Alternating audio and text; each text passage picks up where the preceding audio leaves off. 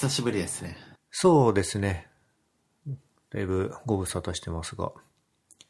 ストロボ FM の収録以外でも、なんか話すことってないんで、そうね。全くないですね。久しぶりですね。元気でしたか？元気ですね。まあ、忙しいですけどね。ああ、お仕事が。そうです。どうですか？あの、和歌山の生活は。和歌山の生活はもうすぐで丸一年いることになるんですけど、えっ、と、妻と一緒に、妻も一緒に僕の実家で住んでるんですけど、はい。もう妻も完全に慣れて、和歌山の。なんかもともとずっとそっちにいるつもりはないっていうことも言ってた気がするんですけど。そうですね。来年の春とか夏とかそれくらいには引っ越そうかなと思ってます。それは東京に戻るんですか？それともまた別の地方に行くんですか？うん、今のところ東京に行くことはあんまり考えてなくて、で、その妻の実元が福岡なので、福岡になるか、もしくは大阪か京都かなという話をしてます。まあ東京はなさそうです、今のところ。まあ福岡はその奥様の実家ということでわかるんですけど、はい。大阪と京都はなんで候補になってるんですか？ああ、今和歌山に住んでて、なんとなくです。関西圏がいいかなっていう。お家は買わないんですか？お家は買わないですね、今のところは。フリーランスになってすごい稼いでるっていう噂も。いやいや、全然ですよ。もうその日暮らしをもう毎日。その日ぐらいは嘘だろう その日暮らしではないですけど。はい。仕事の方とかはどうなんでしょう？順調なんですか？仕事は、そうですね。もうすぐ、10月1日、まあもうなってるんですけど、から、えっ、と、フリーランス4年目になりました。うーん。なので、フリーランスになってもう丸3年やってることになりますね。もうすぐで、サラリーマンやってた頃よりも長くなります。フリーランス歴の方が。まあ、自分でフリーランスを選んでるのは分かりつつ聞くんですけど、やっぱ、組織に属して仕事するより、そっちの方がいいってことですかね。いや、そんなことはあんまり思ってなくて、まあ今もその、えっ、と、業務委託で、まあなんか、いろいろな会社とお仕事をしてるので、まあなんか、まあ正社員でやってるのとは少し違うかもしれないですけど、でも、まあチームで仕事をしているっていう感覚はあります。ですかね。なんていうか、うん、うん。いや、なんでもないです。はい。業務委託の仕事は多分、まあもちろん稼ぐ側面もあると思うんですけど、一方でその、まあ、お友達と立てた会社で自分たちの事業をやっていくってことも言ってたじゃないですか。そっちの調子はどうなんですか？そっちは、えーっと、なんかあんまり表だって言ってないんですけど、まあサービス、まあアプリをリリースしてて、で、まあ、ぼちぼちユーザー数が増えてきているなという感じです。でもなんか全員で、全員3人いるんですけど、そのフルコミットでやってるというよりかは、もうみんな副業感覚で やっているので、一応法人にはなってるんですけど、うんうん。うん。まあなんか、みんな別に本業を持ちつつ、まあ、サラリーマンの、その会社員のメンバーもいるので、本業を持ちつつ、副業でやっているっていう感じですね。うん。うん。あれ今日なんか心なしか音質がいい気がするんだけど、これ、パソコンのインプットですか？いいですか？えーっと、前回までと違うところで言うと、そのパソコンのマイクが、その MacBook Pro から iMac に変わりました。ああ。まあでも、外付けのマイクってわけじゃないんだ。ではないです。今年出た、あの、カラフルな iMac です。おお。M1Mac どうですか？性能めちゃめちゃ良くないですか？ああ、そうですね。前の MacBook Pro が2017年のとかで、なんかもう Figma とか開いてるともうガクガクだったんですけど、まあ、その点、なんかサクサク動くようになりました。モリシーもマイクを買った方がいいかなと思うんですけど。マイク一応持ってますよ。あの、多分潜水さんにお勧めされたイエッティでしたっけ？まあちょっと今はそんなに悪くないんでいいんですが、普段の、今この収録じゃなくて仕事してる時にミーティングとかでマイクを使わないんですか？マイク使ってます。もう全く同じ。今と同じ環境で。え、なんで外付け使わないの？外付け、いや、ケーブルが意味ねえじゃん、面。倒だなと。いや、そうなんですよ。それはもう分かってるんですけど、その、iMac USB Type-C しか、その、何、受け付けてなくて、で、変換しないといけないなとか、それは、その、あまあその変換するやつもあるんですけど、はいはい。あの、えー気持ちはわかりました。確かに変換はめんどくさいですね。いや、っていう理由で、その iMac を買ったっていうのもあるんですよ。マイクが、その、ついてるものが良くて、その、フロントのカメラもいいっていう。うん。あ、iMac のマイクが、その、性能が良いっていうのは、なんか載ってるんですか？えーっと、Apple Store の、なんかサイトに、へえ。なんか良いぞみたいなの、なんかスタジオ並みの、確かに。えーっと、マイクでって書いてましたね。そう、確かになんかね、前回よりいいなとは思ったんですよ。フロントカメラがいいですね。その、MacBook Pro のとかと比べると。まあ、ちょっと昔の MacBook Pro 使ってたからかもしれないですけど。なんかミーティング中のはい。音って、自分が喋ってる音音の品質と相手が聞いてる品質って違うじゃないですか。だから、割とフィードバックされないと気づかないもんなんですけどね。うん、うん、うん。だから、いいマイクを使うことで、ミーティングの品質が上がることに自分はそもそも気づかなかったりするんですけど、うん、うん。まあいいマイクを使うことはおすすめですよ。そうですね。そういえばね、あの、大学に行くことになりそうで、お、と、はい、潜水さんが。そうそはい。え、それも、なんか、潜水さんのツイッターとか見たら出てる情報なんですか？う。いや、出てないです。どこにも誰にも喋ってないですね。ええはい。いつからですか？まあ、今月からですね。おー。国内ですか？あ、国内です。なんか、この話って深掘りしていいんですあ、よね。いいですよ、いいですよ。あ、ちょっと、放送するかは考えますけど。なんか、どこ、どこのというか、なんか何を学びに行くんですか？大学院ですか？あの、学部です。経済に行こうかなと思ってます。えええー経済なんですね。そうそうんうんうん。なんか、ちょっと、意外でした。なんか、SFC とかだったら、ああ、まあ、そうかなっていう気もするんですけどう。。えっとね、SFC 通信で勉強できないんですよね。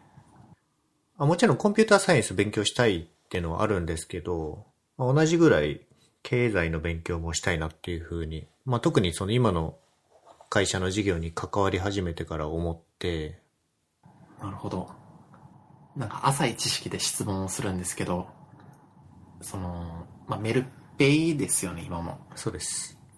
まあ、なので、その、決済とか、なんか、その、お金の知識とか、なんかそういうのから、はなんかそういうのに興味、なんか業務で興味を持っていくのはわかるんですけど、そこから経済になるんですね。なんか本当に学問としての経済学ですか？そうですね。お金ってそもそも経済活動に密接に結びついてるじゃない。なので、今の事業から経済学っていうのはかなり僕は自然の流れだと思思ってますけどね。はい。まあそのまあ経済活動って一口に言ってもいろいろあるんですけど、まあメルペイっていうのは確かにお金を使った、まあ、経済活動のうん。部分を、まあ、滑らかにするっていうところをやってるんですけども、そもそもメルカリっていうプラットフォームも、自分にとって不要になったものを売って、他の人の価値になるっていう点に関して言うと、単純にそのオンラインにおけるマーケットプレイスっていうだけじゃなくて、まあ価値交換のプラットフォームっていうふうに捉えられるんですよね。うん。うん。で、そこにお金っていう、まあ、媒体をつなげてるのがメルペイで、まあ、メルコインも今最近、最近というか、半年ぐらい前かな、できたんですけど、まあ、そこでブロックチェーンを使って、さらに事業を拡大していくっていう流れが、まあ、ストーリー的にはうちの会社としてあるんですけど、うん。まあ、だんだんそのお金の、お金っていうのはただの媒体に過ぎないし、はい。まあ、価値っていうのはその国同士が担保してるっていう状態じゃない。円の価値って他の国の発行してるお金に依存して相対的に上下したりするんですけども、まあ、そこからさらに抜け出す余地が、まあ、ブロックチェーンっていう技術を使って生まれた、まあ、ビットコインが一つだし、まあ、その他の、まあ、イーサリアム上で動くコインとかもそうですけど、そういったのを通して分散的に、その、一つの国っていう国家に維持される形じゃなくて分散的に維持される。うん。まあ、それはお金って今は呼んでるんですけど、多分最終的にはそこってお金じゃなくてよくって、価値がそこに伴っていれば何でもいいんですよね。うん。っていう、なんか、割とこう、今のような話って、まあ、いろんな本とかにも書いてあったりするんですけども、まあ、そういったところを考えていくと、まあ自分たちの経済活動がどうやって今後移っていくか、移り変わっていくか、多分将来的には自分たちの労働力っていうことそのものも、おまあ、ロロボティクスとかね、AI とかに置き換えられたりしてった先に、お金って今、まあ、金銭欲とか満たしてくれてるかもしれないけど、そういったところすらなくなっていく可能性とかもあるんだよね。まあ私たちがうん。本当におじさん、まあおじいちゃん世代になった時に、みたいなところを学問的にまあ学びたいなと思ったっていうのがきっかけです。なるほど。お金について考えたことあります、あーいや、それはなんか、その、自分の資産の管理とか、そういう視点では考えたことありますけど、なんていうか、マクロにというか、考えたことはないですね。まあマクロ経済、ミクロ経済のところも当然経済学っていう学問のうちの一つとして勉強するとは思うんですけど、はい。まあお金に関する仕組みをまんべんなく学ぼうかなと思って。まあさっきそのロボティクスによる労働の代替って話したんですけど、モリシーが今お金稼いでるのってお金で食っていかなきゃいけないからじゃないですか。で、働く必要がなくなる可能性が将来出てきた時にお金っていらなくなるんですよね。じゃあ何に関して価値を感じるかっていうところなんですよ。それは、はい。例えばじゃあ承認欲求であったり、例えば、えー、まあ社会、社会的地位とか、まあそれも承認欲求ですね。うん。ポリシーが一つその、地方に移住したってことそのものもそうだと思うんですよ。そういう都会の喧騒から剥がれて、なんですかね、こう、スローライフって表現していいのかわかんないけど、そういうスローライフを楽しみに行ったってことそのものも、まあその、金銭欲じゃないところに価値を重きを置いてるっていう事実なんですよね。はい。すでに、こう、モリシーの中では金銭的欲求が薄いのかもしれないんだよね。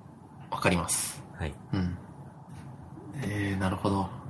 いや、この話、なんか、ポッドキャストだと、その、なんか言葉を選びながらとか話さないといけないんですけど、なんか普通に話したいですね。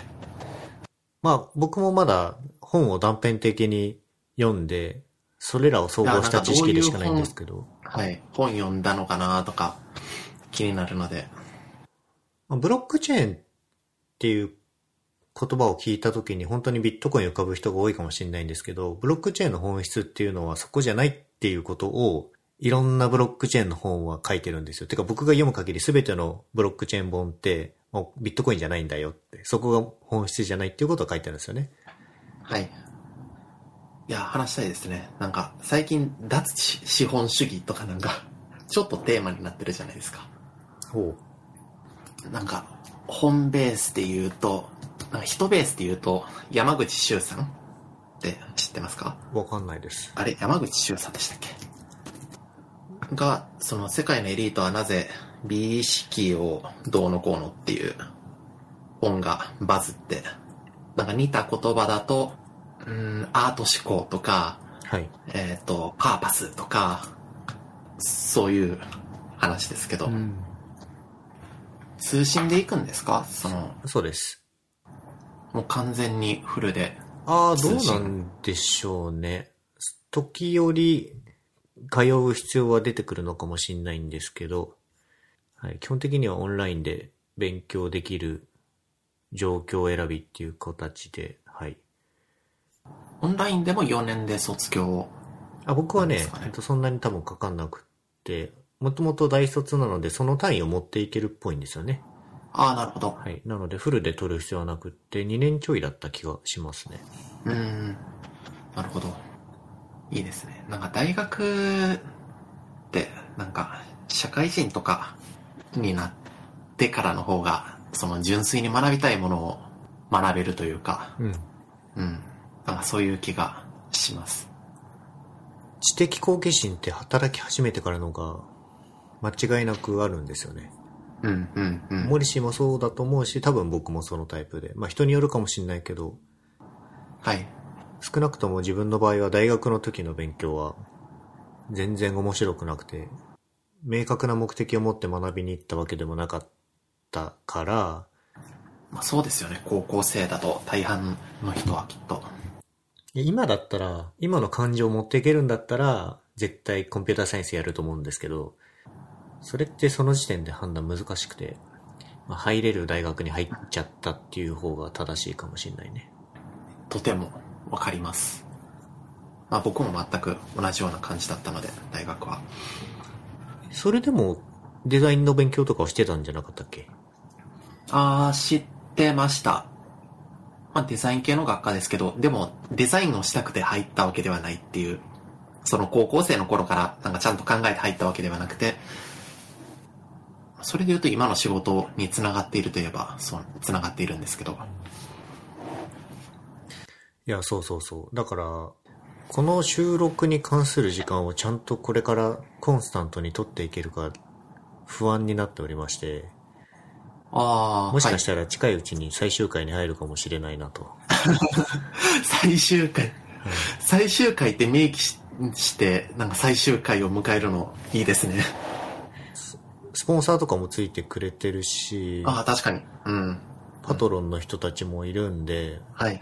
いや、どうしたもんかなとは思うんですが、ただでさえ、日々の仕事は忙しいし、仕事の外でも、まあ、勉強これから時間取っていくと思うんで、ちょっとね、この、まあ、可処分時間の配分としてこれをどうするかっていうところは悩ましいです。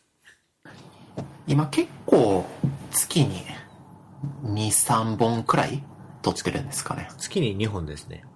日本。うんうん。このペースに落ち着いています。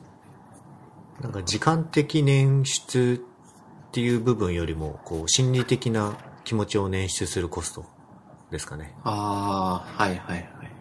あ、確かに。やることが増えると、なんかどうしても、緊張の糸の数って限界があると思うので、うん。というわけで、はい、考え中です、そこは。はい。もう潜水さん、今もスプラトゥーン2、たまにやってますよね。たまにやってますね、はい。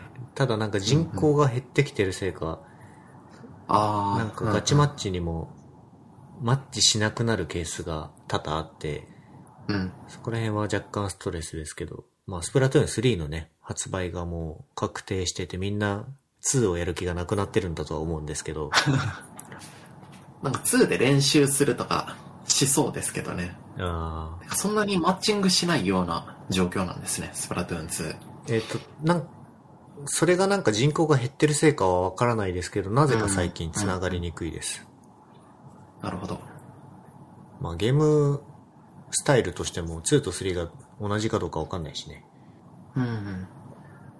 まあさすがに同じなんじゃないかなと思ってますけど、スプラトゥーン3、任天堂ダイレクトで、まあ、動画が出てたりとかしてますね。まあ、トレーラーだよね。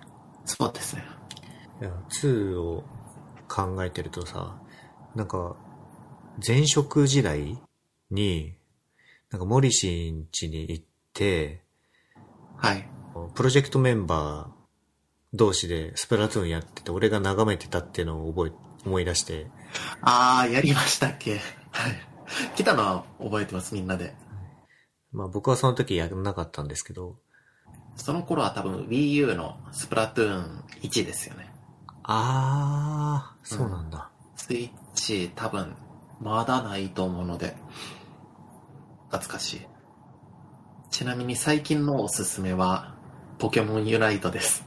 なんかやってる人多いですよね。ああ、多いですね、周りでも。スイッチだ、スイッチでも、まあ、スマホ版も出ましたけど、無料でダウンロードできるので、とりあえずダウンロードしてみてください。これは何が面白いんですか？ポケモンってモンスターと戦ってポケモン捕まえて揃えていくっていうゲームではもはや最近はないんですか？いや、それも、そのポケットモンスターっていうゲームも、その、新しいのはどんどん出てますけど、まあ、これは、なんていうか、その、リーグオブレジェンドとか、ドータとかいうゲーム知ってますか？ジャンルで言うと、モバって、MOBA、モバっていうジャンルなんですけど、その、はいなんかチームを組んで、なんかお互いに倒し合うというか、点を取り合うみたいなゲームです。マルチプレイ、オンライン、バトル、アリーナとかだった気がします。はいはいはい。書いてありますね。それこそスプラトゥーンもそれの一部なんじゃないですか？はい。それの一部と言ってもいいと思います。その陣地を取り合うっていう意味で。まあ、スプラトゥーンはシューティングの要素が結構強いので、なんか技術がより必要ですけど、ポケモンユナイトとかはもう技とかは絶対もう基本的には当たるので、うんスプラトゥーンよりももっと立ち回りに重きを置いた対戦ゲームっていう感じです。なるほど。このリーグオブレジェンドとかやったことないんですけど、ポケモンユナイトからこのモバを始めました。でそれが面白いと。面白いです。潜水さんも、いや、これ好きなタイプなんじゃないかなと思いますけど、スプラトゥーン好きなら、で、ちょっと見てみます。うんうん。最近の関心事はというと、iMac 買って、スプラトゥーン3が出るぞと、ポケモンユナイトやってますぞと、あとは、まあ漫画の話は、なんかストロボ FM で僕が話すときは大体出てて、最近読んだ漫画なんですけど、その潜水さん知ってるかどうかわからないですけど、ワンピースっていう漫画聞いたことあります？あ聞いたことありますね、それ。ありますか、い。ちょっと読んだことあります？そうですね。100巻ぐらいとかまで読んだことある気が。おー、じゃあ、じゃあ前回読んでるんですね。はい。いや、僕、ワンピース、その、知ってはいたんですけど、もちろん。でも、なんか、もう、序盤の序盤の、アーロンが出てくるところぐらいまでしか、アニメで見たことがなくて。で、漫画は全然読んだことなかったんですけど、序盤の序盤だね、本当に。序盤の序盤です。しかもまだ割と慣れてなくて面白い頃なんだけどね、それ。はい。いや、でも一応キャラクターとかは、その存在は知ってたんですよ。チョッパーとか、はいロビンとか。でもなんか本当によくわかってなくて。それ麻雀で、麻雀でポンとチー知ってるようなもんじゃん、そんなの。なあ、多分そうです。それだ、その言葉だけ知ってるみたいな。はい。で、ジャンププラスで、その、少1ヶ月ぐらい前ですけど、90巻まで無料で読めたので、で、そこで、大体読めました。90巻最後までは読めて、読めなかったんですけど、いや、ワンピース、面白いですね。面白いよね。はい。原点回帰みたいなところありますけど、なんか、能力系バトルの王道というか、確かにそれも能力系だね。うん。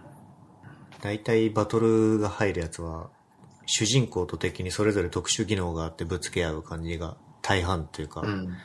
ほぼそうだよね。鬼滅の刃とかもそうですし、僕のヒーローアカデミアとかも。全部じゃない？むしろ本当に人間レベルの戦いしてるのってない気がするな。確かに。まあ、ドラゴンボールが、その走りかもしれないですけど。悠々白書だってそうだしね。ハンターハンターだってそうだしね。うんうん。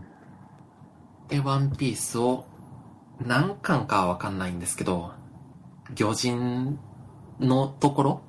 はい。あの人魚が出てくるところ？にたどり着くところまで 読みました。飽きちゃったの？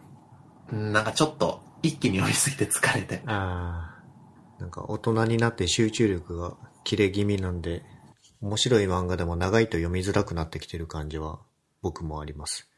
だから短くまとまってるやつは好みですね、最近の。確かに。10巻で完結してるものだと手に取りやすいですね。そうですね。しかも、まとめ買いするときに、お、うん行くぞって行きやすいですよね。そうですね。はい。確かに、キングダムとか読みたいんですけど、今60巻近く出てるんで、はい。もう一気にちょっと買いづらい関数になってるんで、読めずにいます。その買ってほしいサイドからするとさ、1、2、3巻ぐらいまで無料で出してさ、あれうまいよね。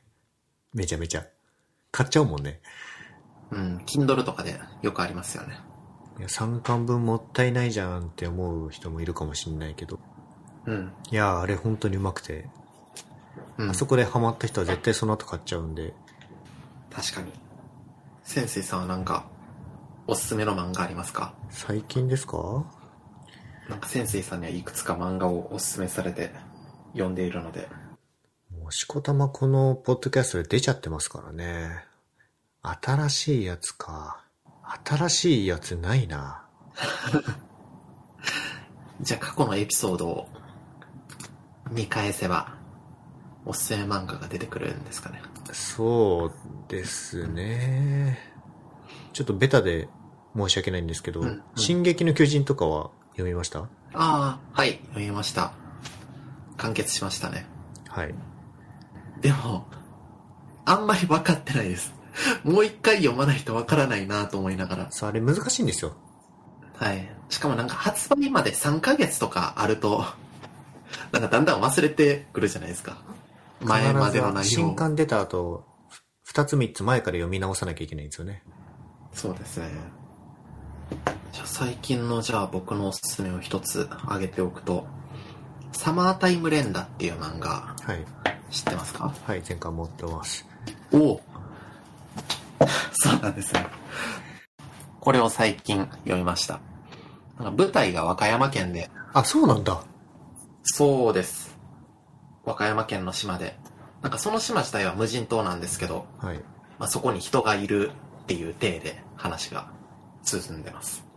なので登場人物と結構和歌山弁を話してて、これ和歌山県民じゃなかったら、なんか意味わかるのかなと思いながら読んでました。もう文脈から理解しますよ。もうでもね、タイムリープものもね、いや割と出てて、これといって真新しいものが、漫画じゃないけど、えー、リゼロ？ああ、リゼロもそそうなんですね。リゼロも、リゼロ全然知らないんでそうね、時間が巻き戻る系のやつですね。あれも面白いと思いますけど。うん、よく聞きますね。と、まあ有名なのだと、日暮らし、日暮らしのあーそうだねところに、そうだね。と、まあ下着とか、あー、確かにね。もうタイムリープものですね。確かに下着面白いね。一番最初のアニメしか見たことないですけど、面白かったです。森氏意外と秋っぽいね。そうですか。いや、なんか、2期とかが間を空いてあると、いいかなってなるんで。まあ、緊急事態宣言も9月末で終了なので、あの、まん延防止処置と重点なんとかも一緒になくなるんでしたっけ？東京も。